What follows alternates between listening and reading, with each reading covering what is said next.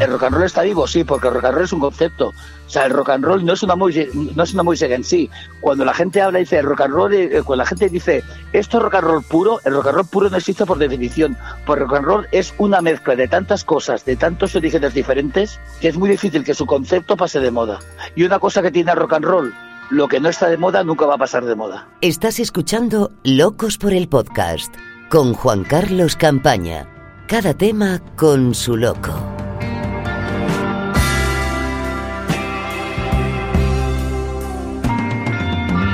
Hola, ¿qué tal?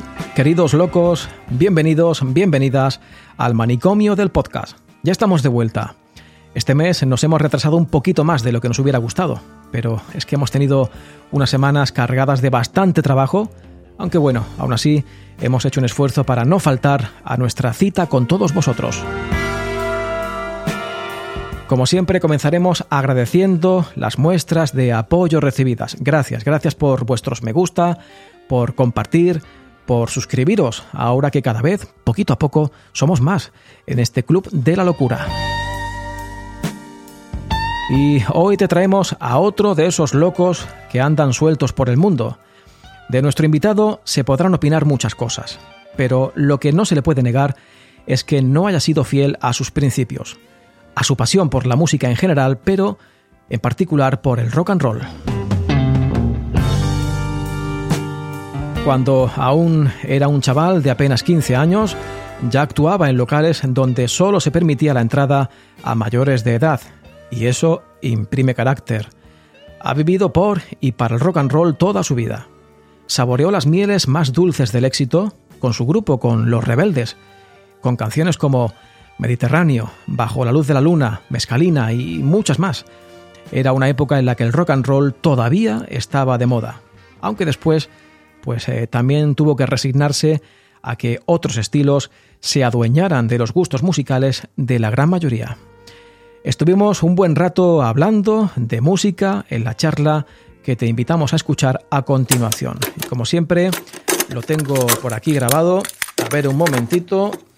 A ver, a ver. Vale. Perfecto. Hoy en Locos por el Podcast, Carlos Segarra.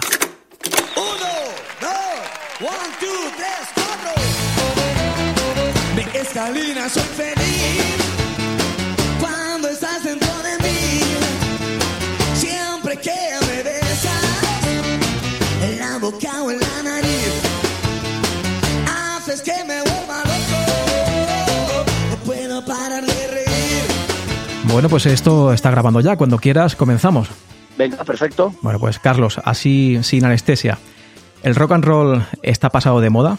Bueno, mira, de momento empecé por la entrevista bien y me gusta más esta pregunta. El rock and roll, como decía John Lennon, nunca pasará de moda, como decía él mismo, porque le gusta a demasiada gente, incluida yo. Bien. ¿Sabes? Hay cosas que digamos que son eh, lamentablemente puntuales, lamentablemente duraderas, pero si te fijas, el rock and roll que como tal música se acuñó el término en los años 50, viene realmente de la música del foxtrot, de música de mezcla de música latina, eh, europea, africana, eh, afroamericana, música irlandesa, y allí sigue, allí sigue. Mira, acabo de ver esta mañana eh, una cosa muy curiosa.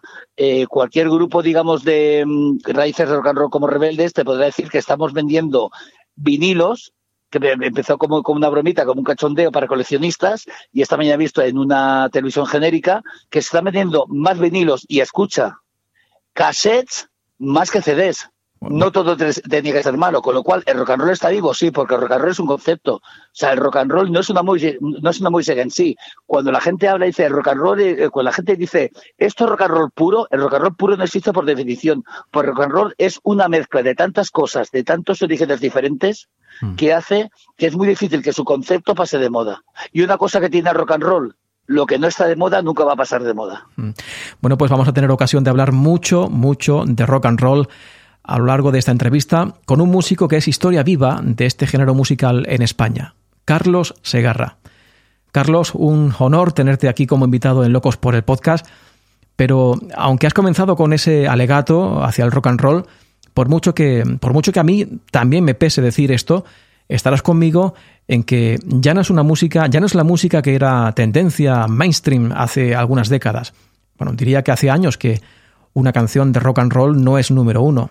No sé si gente como tú os sentís un poco con la sensación de que sois los últimos de Filipinas.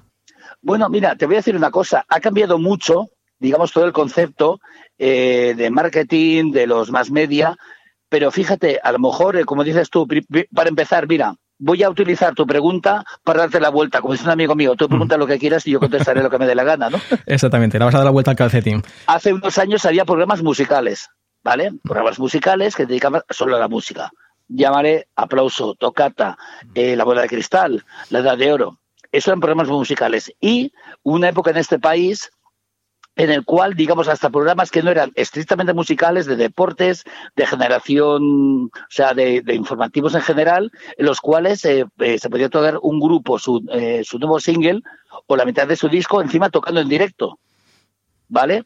Entonces hemos pasado de eso a que digamos que una serie de emisoras que hoy en día siguen siendo las más media se han convertido en emisoras para niños o sea que solo pueden oírlo eso gente por debajo de los 16, 15, 14 años. Yo recuerdo que había una época en la cual, por ejemplo, el primer single de Bruce Springsteen, que llevaba el número uno, lo reventaban y le quitaban el puesto Rebeldes, o Loquillo, o La Frontera. Estaba de número uno Michael Jackson y le quitaba el, primer puesto Cabin de Caligari, eh, Dinamita para los Pollos. Entonces ha cambiado todo mucho ese concepto. ¿Qué es lo bueno que tiene? Que hay dos conceptos de música. Lo que la gente oye en la radio, porque hay mucha gente que cree que si no estás en la radio, el número uno, o no apareces en programas de televisión de musicales que ya no existen, no estás en la onda. Pero gracias a las redes sociales, fíjate que curiosamente las redes sociales, que es el último medio y el más moderno, hacen que las bandas que tienen una carrera larga y los estilos, digamos, de género como el flamenco, el blues, el jazz, el rock and roll, rockabilly, surf, country western, los indies, estén sonando gracias a las redes sociales. Entonces digamos que el mundo se ha dividido en dos partes, los más media y el mundo real. Yo estoy más por el mundo real. Hmm. Bueno, eh, con respecto a esto que estás comentando acerca del tratamiento que dan los eh, medios de comunicación a los diferentes géneros musicales eh, y cuáles son los favoritos del público actualmente. ¿Qué opinas tú del cambio, el giro que ha dado la música en cuanto al descubrimiento de nuevos talentos?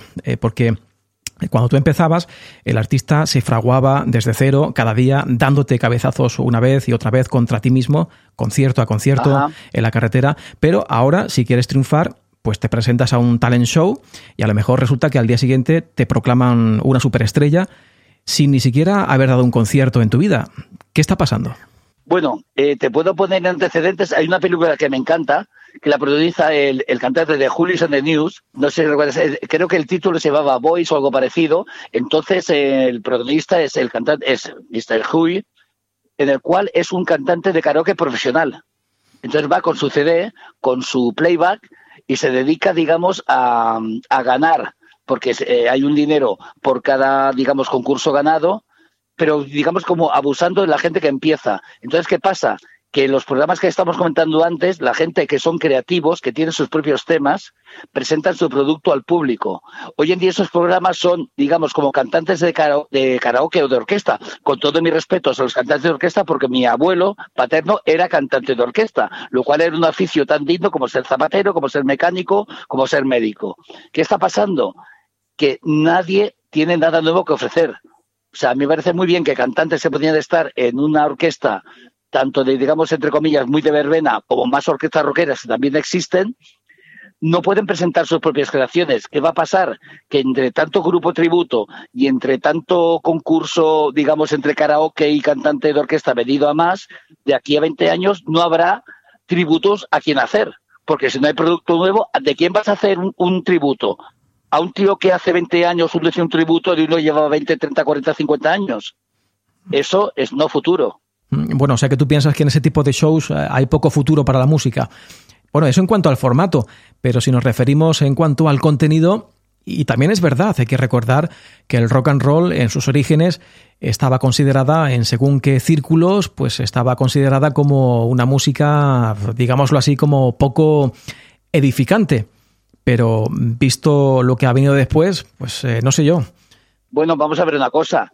Digamos que las letras de, de rock and roll eh, de la, encima del rhythm and blues de los negros que intentaban utilizar eh, la palabra solamente la, la, frase rock and roll ya quiere decir ya tiene una connotación sexual eso para empezar. Eh, pero digamos que había poetas del rock and roll como Chuck Berry que utilizaban, eh, digamos, su base musical para contar historias, ¿no? Pues se llamaba el poeta de la generación adolescente de los años 50. Es más, había una cosa muy curiosa, que es que había la duda cuando Elvis Presley empezó a hacer la música rock and roll, pensaban que era, que era, que era negro, pues cuando Chuck Berry empezó a cantar pensaba que era blanco. ¿Por qué te digo esto? Porque la mezcla siempre, digamos, esto, esto, digamos, la música siempre eh, viene a ser, como digo yo, como un guiso o una tortilla. Tú vas a hacer una tortilla de patatas, pues eh, rellenarla de, de, queso, de jamón, etcétera, etcétera. Pero eso es cocinar. Entonces, ¿qué, ¿qué, está pasando? Que la gente que viene a hacer una música que es una derivación, digamos, una podredumbre de una música jamaicana muy buena, que ha aportado mucho incluso a la música de rock and roll que antes se llamaba calipso, ahora se llama reggaetón y las letras son machistas, son incoherentes y digamos que rimar corazón con pasión no les convierte en poetas. Antes había poesía en la música, no hablemos de Sabina, hablemos de cualquier canción de, un grupo de, música nacional en España desde los años 60 eh, hasta hoy en día. ¿Qué pasa? Que vamos a ver una cosa. Cuando tú le dices a un niño, ¿qué quieres? Em, a ver, chuches o comer pescado. Lógicamente te va a dar, te va a pedir chuches. El público es como los niños, hay que educarles. No sé quién dijo, Carlos, aquello de que el blues ha tenido un hijo y se llama rock and roll. Sí, Money Waters. Eh, el rock and roll puro luego tuvo a su vez muchos hijos más, ¿no? El heavy, el punk, el grunge, el rock progresivo. Pero estamos hablando ya de los nietos, ¿no? Del rock and roll. Eh, no sé si piensas que estos nietos han renegado de sus orígenes familiares. No, no, lo que está pasando, mira, yo te voy a decir una cosa que yo resido en la provincia de Alicante y hay locales de ensayo en los cuales hay lista de espera, hay músicos buenísimos que por suerte para ellos tienen eh, cosas que mi generación no tuvo. Yo para aprender a tocar un solo de Chuck Berry o de Rolling Stones o de Johansson de los Beatles o de los Kings tenía que reproducir lo poco que daban por televisión con una guitarra muy cutre porque aquí no llegaban, o si llegaban eran prohibitivas, para reproducirlo. Hoy en día los chicos tienen la suerte que tienen instrumentos muy buenos a un precio ridículo y tienen tutoriales, eh, nos tienen a nosotros, nuestra generación, para que puedan aprender lo que habíamos hecho. Y el problema no es que no haya talento, el problema es que no les dejan salir. O sea, un grupo de, ponle de Madrid, de Barcelona, de Alicante, de Murcia, donde sea, con sus propias canciones, su propio talento, no tienen oportunidad de mostrarlo porque van a un garito, esto estoy hablando antes de la pandemia, decía, oye, ¿no puedes hacer un tributo? Y volvemos a, ese punto. Sí, eh, y, y, lo mismo que me decías tú de los concursos tipo La Voz, eso es un concurso como un 2-3, no es un programa musical. O sea, que aparezca un chaval que se aprende de memoria una canción de Led Zeppelin, no le convierte en Robert Plant. eh, Carlos, musicalmente el rock and roll eh, tiene una estructura musical muy definida, pero has hablado antes de, la actitud, ¿no? El rock and roll no es nada si no se toca con, con actitud. ¿En qué proporción debe hacerse esa mezcla? Bueno, eso depende ya de cada artista. Eh, yo, por ejemplo, pues soy cantante, productor, eh, letrista, guitarrista, etcétera, etcétera. Por ejemplo, hay, hay, gente que son vocalistas que no componen sus propios temas. Hay guitarras que son guitarras solistas de una banda. Entonces, yo no puedo hablar de, otros porque yo, digamos, yo me considero, y perdona por la falsa modestia, como un Eddie Corrun Chuck Berry, porque, digamos, yo puedo salir de mi casa con todo hecho porque me he basado eh, desde una época de mi vida eh, musicalmente y vivencialmente en gente como Chuck Berry o Eddie Cochran que eran autobastecidos. Entonces eso ya depende, pues la, actitud tiene que estar siempre. Mm. Pero claro, no es lo mismo un cantante que no compone o compone solo las letras o un guitarra de una banda que es el que hace la música, pero su cantante hace las letras, pero la actitud siempre tiene que estar allí pero no es lo mismo estar, eh, digamos, en la proporción de, digamos, de tu creación que sale al mundo, a la calle, al 20%, al 50%, al 70% o al 100 o al 200. Me has hablado antes de las facilidades que tienen los jóvenes de hoy día para hacer música, porque es cierto, esto es verdad, que en tu época el mero hecho de hacerse con un disco de uno de estos artistas de los que estamos hablando, de Little Richard o de Chuck Berry, encontrarlo aquí en España era una auténtica odisea. Aquí estábamos con Camilo VI, con Nino Bravo, en fin, con otras cosas. Háblame de esos comienzos tuyos.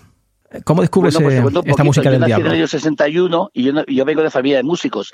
Mi abuelo grababa en los años 40 discos de música, pues foxtrot, baladas, slow, que se llamaban en esa época. A ver, yo vengo de una estirpe de músicos que mi abuelo solo por ser vocalista tenía para... Es un poquito como un mariachi. No sé si habéis estado en México, sabéis lo que es un mariachi. Para que te tenga el título de mariachi tienes que saber tocar la trompeta, el guitarrón, el bajo sexto, el violín, todo. Entonces mi abuelo era vocalista, contrabajista, compositor, guitarrista, pianista, todo. Yo, por cosas de la vida, me he convertido en autodidacta, pero lo que sí veo es que cuanto más sabes de algo y la música que te gusta, eh, digamos, más puedes aportar y cuando escuchas una música, mira, por ejemplo, Rebeldes empezamos como grupo, digamos, eh, cuando tú eres, digamos, activista o neófito en un estilo, piensa yo nací en el año 61. Entonces, cuando yo empecé a descubrir los Beatles, se habían separado en el año 70. Y yo, cuando descubrí la música rock and roll en los años 50, el 90% se habían muerto de viejos. ¿Qué pasa? Que como activista y como neófito, empiezas a, digamos, a, adaptar la música antigua a lo tuyo. Mira, había una frase muy buena cuando yo iba a la mejor casa de discos de Barcelona, que era Discos Castellón, ¿no? Me decían, compras discos viejos. Dice, no, los discos viejos son muy baratos. Si tú me cobras mil pesetas por el mismo disco que Pink Floyd, ese disco que he comprado de Jim Vincent es igual de nuevo que este que me estás cobrando mil pesetas. Bueno, en vuestra, aquellos años, en vuestra primera época, hablamos de finales de los 70, principios de los 80, erais claramente una banda de rockabilly, que es otro de los subgéneros del rock and roll, donde se acentúan mucho más los, las características. Que curiosamente, mi generación la descubrimos por los Beatles, por ejemplo. Sí, bueno, y por las versiones claro, que, aquí, hacían, eh, cuando los Beatles hacían versiones de Carl Perkins, tipo Honey Don't Ever, My Baby, o, o Words of Love, o del mismo Chuck Berry o, de Robert Beethoven de Chuck Berry, aquí en España no llegaron los discos. Claro, pero empezaron a llegar más tarde incluso en una época que no es que no, hubieran llegado los discos de los años 50 60, sino que en, los primeros 80, eh, que un disco de los Rolling Stones llegara solo tres meses más tarde que de Estados Unidos, nos parecía que estaba en tiempo real. Eh, te quiero decir que ser rockabilly en España en aquella época era como ser eh, un marciano, ¿no? Pues sí, y todavía lo sigo siendo. Oye, ¿y con Loquillo qué tal aquellos años? Porque pasasteis muchos años, mucho tiempo juntos. Bueno, mucho tiempo, cuando eres joven, eh, con 16 años, todo te parece mucho tiempo. Eh, mira, yo te puedo comentar, dice, ¿cómo empezaste? Pues mira, yo empecé tocando, como dice una canción, el primer single de nuestro anterior disco de, canciones nuevas de hace nada, un año y medio, se llama Rocola Blues, un tema se llama El Chico de la Guitarra yo tocaba en locales que ponía prohibida la entrada a menores de 18 años. Yo tenía 16 y era el músico. Y tocaba para gente de 20, 30 y 40, ¿no? Y eso curté mucho. Lo que pasa es que ya te digo, venía de feria de músicos. Yo tenía mi padrina de bautizo, que cuando yo tenía 6 años, ella tenía 16 nos llevamos 10 años, y entonces, claro, yo oía pues Tommy James Shondes, oía de Noche Lentano, oía Beatles, oía Chuck Berry, y eso viene de familia de músicos, y una padrina, Yeye, que se enciende en esa época, pues eso me hizo descubrir muchas cosas que luego gente le costó descubrir. A lo mejor los típicos eh, singles muy conocidas, eh, hubo em, ediciones míticas en, en, España como American Graffiti, la banda sonora de la película de George Lucas, hizo que mucha gente aquí en, nuestro país escuchara por primera vez la voz real de Chuck Berry en vez de las versiones de, Rolling Stones o de, los Beatles. Mm. Eh, Carlos, em, ¿de verdad los rockeros vivís tan a tope? Em, ¿Cómo se puede, cómo se consigue sobrevivir al rock and roll 40 años? ¿Es cierto ese tópico típico de sexo, drogas y rock and roll? Bueno, como dice mío, dice, señoría, volvería a hacerlo. y aparte que no le guste ni el fútbol, ni las motos, ni los toros, pues también si tu hobby es la música, el rock and roll y las guitarras, los instrumentos y la música de calidad, pues eso también lo hace más llevadero. Eh, bueno, se pueden decir muchas cosas de Carlos Segarra, pero lo que no se puede poner en duda es que no haya sido fiel a tus principios, a, a tus ideales musicales he sido filo justito, digamos, como te decía al principio de la entrevista, fíjate, vamos al alfa y el omega. El rock and roll, dice la, la, gente dice, eh, toca rock and roll puro, el rock and roll puro no existe. Con lo cual es una especie de quiso de la cual puedes añadir lo que a ti te apetezca. El rock and roll es música jamaicana, es música negra, es música irlandesa, es música. Hay mucha aportación de, de la música hispana a través de los mexicanos, pues como Flaco Jiménez o Richie Valens o Santo Anjoni, o los cintos. Yo, por ejemplo, escuché antes a los cintos mexicanos de Enrique Guzmán haciendo temas de Little Richard que el propio Little Richard. Entonces ya te digo, rock and roll puro, lo bueno es que no existe. Y lo bueno que tiene el rock and roll es como jamás estuvo en España tan tan de moda, lo que no estuvo demasiado de moda jamás pasará de moda. Lo cual a veces es un inconveniente, pero a la larga ya te digo yo que es una ventaja. Hmm.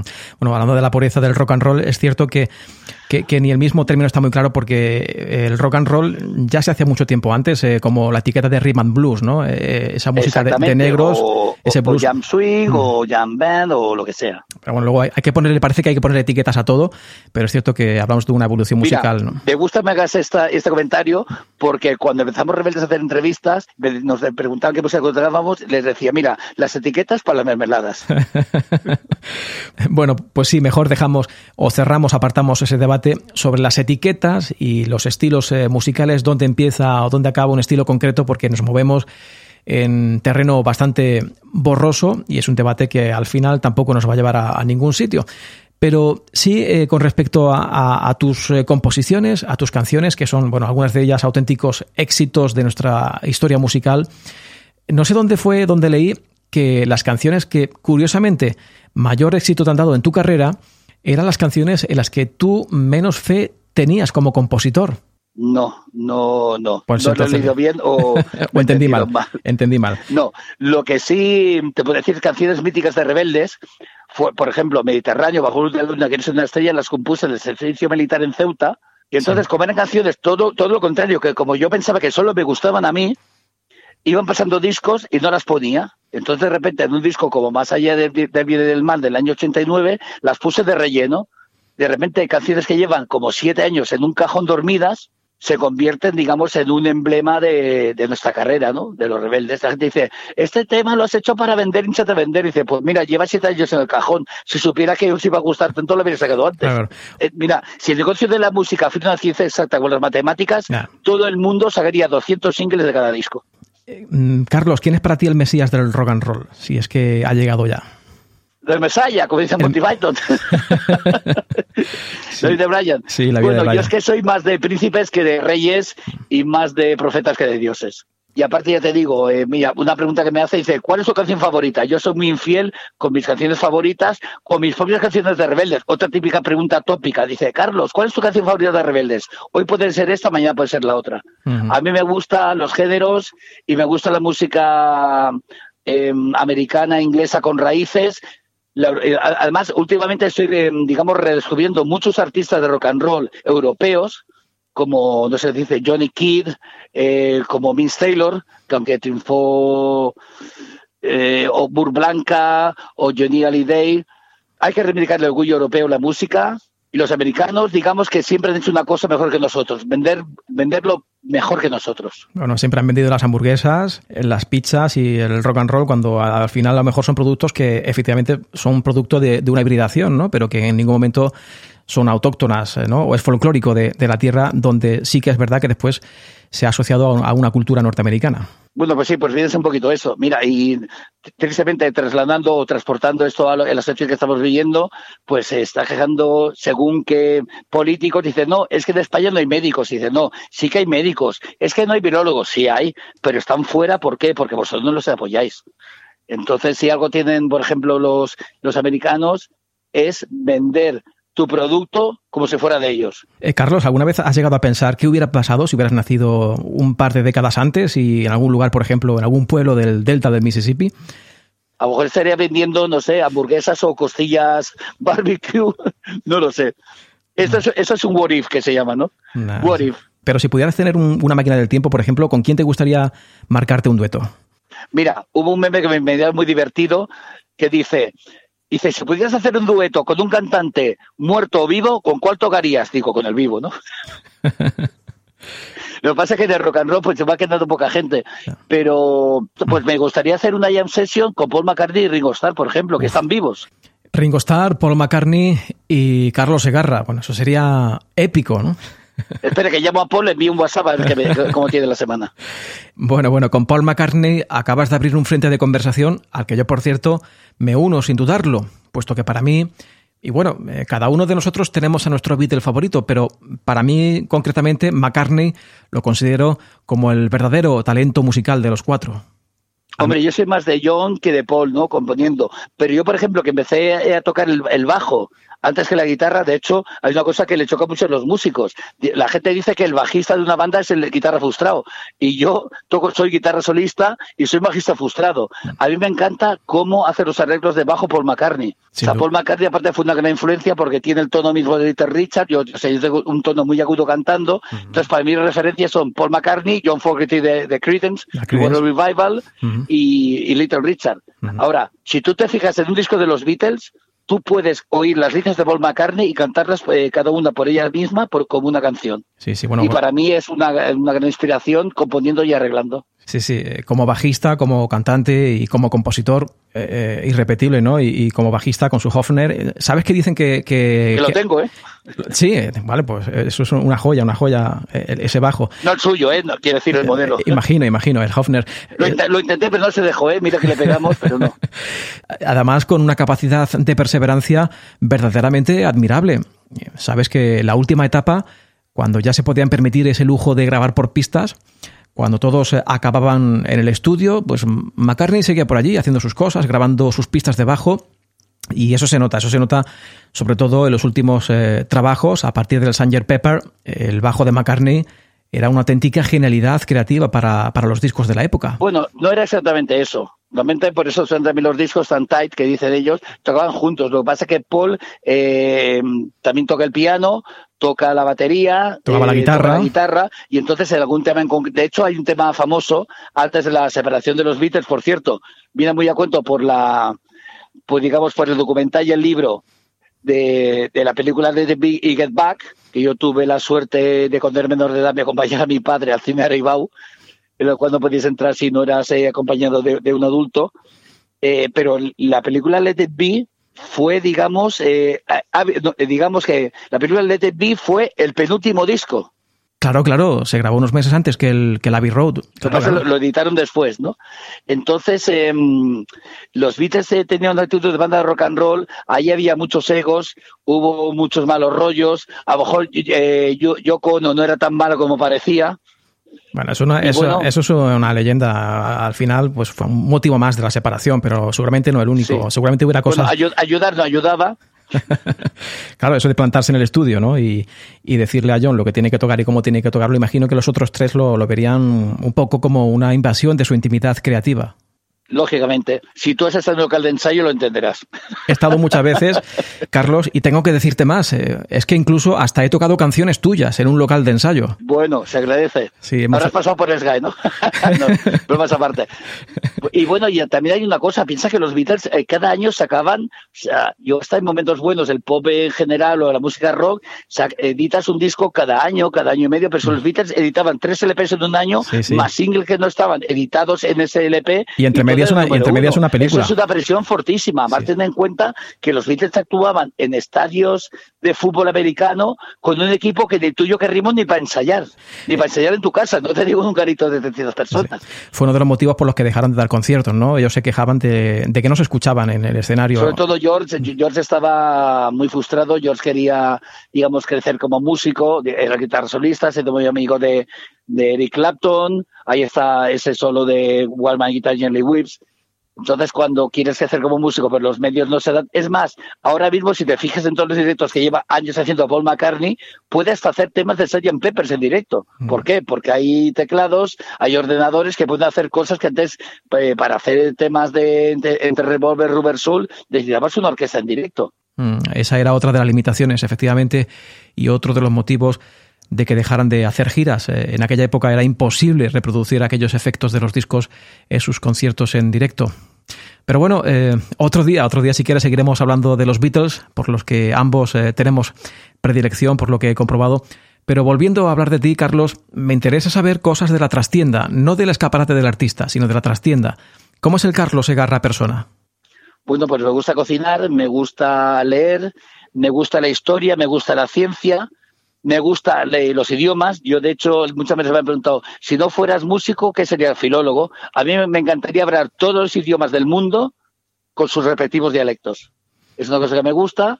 Eh, me gusta, digamos, estar al día de todo lo que es historia, em, ciencia actualizada. Ahora me ha dado una gran alegría ver que lo que estamos pensando, ya lo dijo Carl Sagan en Cosmos, que hay eh, moléculas que dicen que hay vida bacteriana en la atmósfera de Marte. Llámame raro, ¿eh? Pero tú has preguntado y yo te contesto. no, no, no, es así, me parece, me parece muy interesante lo que estás contando porque, bueno, el, el, rockero no es rockero las 24 horas, o no lo sé. Pues casi. Sí, ¿no? Quiero decir, vas siempre así como te conocemos también por casa, con tus botas de tacón y punta, con tu sombrero, tu cinturón, o te levantas con tu pijama y tus pantuflas tan ricamente. Bueno, no me gusta presumir, yo duermo en paños menores, puedo decir desnudo. No, bromas aparte. No, pues uno se levanta como cualquier hijo de, vecino. Eh, me gusta em, despertar mis neuronas. Eh, por suerte vivo en un pueblo, de que dentro de la pandemia estoy en un pueblo de montaña, en la zona de la Marina Alta, de Alicante. Tengo terreno, puedo caminar, puedo despejarme, tengo mi colección de guitarras, eh, me gustan las artes marciales, practico los nunchaku, yo fui campeón de Cataluña de judo con 14 años, pero es una historia muy larga. O sea que lo mismo te tocas una canción que después te marcas unas llaves de judo y de arte marciales. Exactamente. igual, igual te ven un disco que te pego por no comprarlo. Oye, Carlos, eh, y completa la frase. Yo nunca... Nunca poco Telecinco. bueno, pues tú lo has dicho. ¿Y algún gusto? Mm, has dicho, bueno, has dicho antes que te gusta escuchar muchísima música, que estás redescubriendo a artistas europeos de rock and roll, has reivindicado a algunos de ellos, pero ¿algún gusto musical inconfesable? ¿Algún artista inconfesable que te gusta escuchar? No, no, inconfesable, pues lo he comentado muchas veces. El bolero, me encantan todos los boleros. El bolero es el blues de, Sudamérica. Es más, yo tengo un tema de rebeldes que hay mezcla de guitarra Tex-Mex, norteñas, mezclada con la melodía del bolero. Bueno, en Rebeldes... Me, me, encantan los boleros y las norteñas, las rancheras. Eso también de rock and roll es la aportación, la aportación española, llámale latina, me gusta. Me gusta más hispánica al mundo de rock and roll. Carlos, ¿cuáles son los placeres de la vida para ti? Estar vivo. Que no es poco. No, no, me encanta respirar. Simplemente es una cosa que la gente no, no aprecia. Levantarte por la mañana y respirar ya es un lujo. Y mañana ya veremos. Y de toda esa ola de redes sociales, influencers, youtubers, ¿cómo lo sigues? ¿Te has dejado enredar por toda esa locura? Vamos a ver una cosa, me gusta que me hagas este comentario. Eh, vamos a ver, influencers, youtubers. ¿Cómo te lo diría sin ofender a demasiada gente? Me parece lo mismo que los programas, digamos, lo llaman realities, de la gente que habla de la vida de otra gente, de la vida privada que, de gente que no conoce y no le interesa. Entonces, por ejemplo, hay gente que hoy en día es influencer. Yo, por ejemplo, yo sería un influencer. Vamos a ver, yo llevo años siendo sponsor de marcas como Guitarras Gretsch, de Guitarras Gibson, de Guitarras ahora mismo Hansloff, con lo cual cuando yo soy el sponsor de una guitarra y la gente compra esas guitarras y yo, cuento eso, ya está inventado, yo soy un influencer, ¿vale? Ahora, niñatos, tontos, intentando enseñar niñatos más tontos que ellos, ha sido tú quien me ha calentado la lengua. no, yo, he preguntado simplemente. Sí, sí, bueno, pues eh, pregunta y se te contestará. Eh, eh. ahora, sin bromas, pues hay gente que puede ayudar a otros, como por ejemplo es lo que decíamos, un tutorial, y luego hay gente, mira, te lo voy a decir muy rápido, cuando un ciego guía a otro ciego, caen todos juntos en la fosa. Ahí te lo dejo. ¿Y dónde nos puede llevar eso, Carlos? No solamente en la música, sino en la sociedad como conjunto de, no sé, son tiempos muy convulsos. ¿Y ¿Dónde nos va a llevar esto que estamos viviendo? Porque son tiempos extraños. Mira, Andy Warhol dijo una frase en los años 60 cuando era productor de la Velvet Underground, dice las famosas seriografías de Elvis, Marilyn Monroe, decía, en el futuro todo el mundo será famoso durante cinco segundos. Lo que no sabemos es eso si es bueno o es malo, porque todo el mundo quiere ser capitán general. El problema que está pasando en el mundo es que hay mucho jefe y poco indio. Eh, Carlos, llevas 40 años eh, actuando. No, llevo más. Con Rebeldes llevo 40 años. Como te decía, yo dos años antes fui bajista de Libi Laviv, actuaba en locales en los cuales no tenía edad para entrar. 42. Lo que pasa es que yo con 14 años parecía eh, el hermano mayor de Curry Jiménez. O sea, llevas toda la vida tocando. Toda pues desde los 15 años más o menos. Mm. Y, y ahora, esta, mm, ¿qué piensas de, o, no sé si estarás dispuesto o si has tenido que hacerlo ya o has sucumbido, ¿qué, piensas tú de bajarle el tono a las canciones? ¿Es como renunciar? O Mira, me gusta porque es otra pregunta. Yo que he hecho dos discos de versiones, ¿vale? Cuando no puedo hacer un tema de Little Richard o John Fox en el tono original, es que no es para mí. O sea, que no piensas bajar el pie del acelerador. No, no, no, no, no. O sea, si Lontal Sally está hecho en Fa, yo canto en Fa. Si lo tengo que bajar a Re, ya buscaré un tema en Re. Me explico, pero mira, me gusta esto porque además eh, últimamente estamos eh, con Rebeldes cuando ensayamos, pues también estamos añadiendo pues versiones de temas que nos gustan, desde Jody Burnett. Entonces dices, vamos a ver, a no ser que el tema lo cambies mucho, lo hagas muy tuyo, que cambies totalmente el concepto, pero si no puedes cantarlo en tal sali en mi buen fa y lo tienes bajar a do como, como se llama el tonto es el Pat Boone, pues déjalo. ¿Será que ese tema no es para ti? Claro, es que Long Tall Sally de Little Richard es dinamita pura. En cualquier caso, me da la sensación, no sé si la mayoría de los jóvenes que escuchen esto van a entender de lo que estamos hablando. Son canciones, artistas de una época que sentaron cátedra y que para la mayoría de la gente de las eh, nuevas generaciones están ahí esperando a ser eh, redescubiertos. Sí, bueno, redescubiertos. Piensa que Traveling Band de la Creedence pues, es un remake de, de Long Tal Sally, ¿no? Paul McCartney eh, comentaba en una biografía de los Beatles que hasta que su padre, James McCartney, no le escuchó cantando, pensaba que era una invención de su hijo, diciendo, pensaba que nadie podría cantar así de esa manera, ¿no? Entonces Little Richard ha influido, bueno, ha influido a Sam Cooke. Jimi Hendrix fue guitarrista de la banda de Little Richard. Estamos hablando de grandes espadas y para mí, claro, todavía sigo y por suerte puedo cantar en los tonos de Little Richard. Eh, es un bueno es un patrimonio ¿no? de, la humanidad el, rock and roll en definitiva. Eh, y no sé a, partir de qué punto se le podría llamar ya al rock and roll como música clásica como símbolo de la, de la iconografía del siglo XX hace mucho de eso. Hace mucho de eso. Y vuelvo para hacer el omega en lo que te decía. Decía John Lennon el rock and roll nunca desaparecerá porque le gusta demasiada gente incluida yo bueno, antes de que te marches, Carlos, porque no queremos quitarte más tiempo de tu agenda, eh, tengo que sacarte una pregunta de la nevera. Eh, te explico, ¿no? A cada mm, invitado le pedimos que nos deje un, en un tupper, guardada, en la nevera, una pregunta. La que, se siguiente, le, ¿no? la que se le ocurra para, sí, para el siguiente, ¿no? Así que bueno, es Me una... venir. venir. Llámame, Suspicious. Eh, suspicious Mind, ¿no? una pregunta ciegas. ¿Te, te, animas a responderla? Sí, no, tengo que responder la del anterior, ¿no? Claro, claro. Vale, y luego tengo que dejar para el siguiente, venga. exactamente. Bueno, pues tu pregunta en el tupper te la dejó guardada Paco Pastor, eh, cantante de Fórmula Quinta, que no sé si os conocéis porque soy Hombre, mira, soy mega fan. Además te voy a decir una cosa que estaba contando con mi mujer. Yo que soy de Barcelona, me gustaban más Fórmula Quinta que de Madrid, que no los Diablos que no de Barcelona. O sea que para mí que me deje la pregunta Paco Pastor, para mí es un placer y un orgullo. Pues eh, escúchala, esta era.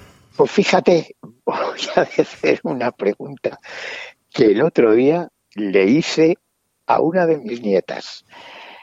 Eh, si pudieras tener un superpoder, ¿cuál elegirías? Si pudieras tener un superpoder, ¿cuál elegirías? Buena pregunta. Esto me recuerda a Muchachada Nui. ¡Superfuerza! qué, qué buenos, ¿eh? La gente de, de Joaquín, Reyes, o, el Sevilla. A ver, buena pregunta. Me lo tendría que pensar. Pero entre Superfuerza, que totapa, bruto, ya están los de mi pueblo. Eh, volar, ya tenemos las líneas aéreas. Te digo una cosa, lo que más me apetece de vez en cuando sería la invisibilidad. Pues sabes una cosa, que esa misma fue la, que me dijo después a micro cerrado Paco Pastor, que él elegiría también la invisibilidad. ¿Habéis coincidido Muy en bien. dile a Paco de mi parte y dice, Paco, me gusta cómo piensas. Oye, ¿y eso por qué? ¿Por ser un poco boyer o un poco coti no, cotilla? No, no, no, al, contrario, para no tener boyers, que de vez en cuando a uno le gusta lo suyo. bueno, pues Carlos, ahora tienes tú que dejarnos tu pregunta guardada en la nevera y ya la responderá el próximo invitado. De ti depende esa responsabilidad. ¿Qué se te ocurre? Vamos a ver, ya la tengo. Venga. Tortilla de patata, con cebolla o sin cebolla. Gastronomía, tortilla de patata. Ahí se ganan y se pierden amigos. bueno, pues eh, Carlos, ¿te has pasado bien? Muy bien, muy bien, muy bien. Otro día hablamos si quieres de Para estas llámame las que quieras. Vale, otro día hablamos de los Beatles, de Little Richard, en fin, de tantísimas cosas que podríamos estar aquí hablando horas y horas, pero bueno, tampoco es cuestión de aburrir al personal con nuestras batallitas desearte, bueno, desearle larga vida al rock and roll y por supuesto a sus guardianes, como lo es Carlos Y nada, y que lo celebremos cuando podamos. Un abrazo. Venga, igualmente. Un placer. Saludos a todos.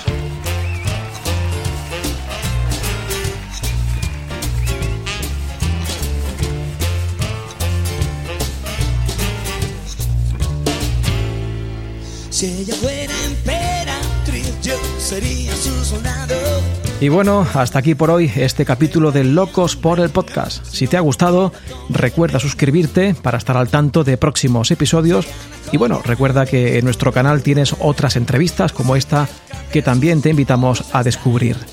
Volveremos pronto con la historia de otro loco. Mientras, tú no olvides también hacerle caso a tu corazón y dejarte llevar por aquello que te vuelva loco. Queridos locos por el podcast, hasta la próxima. Chao.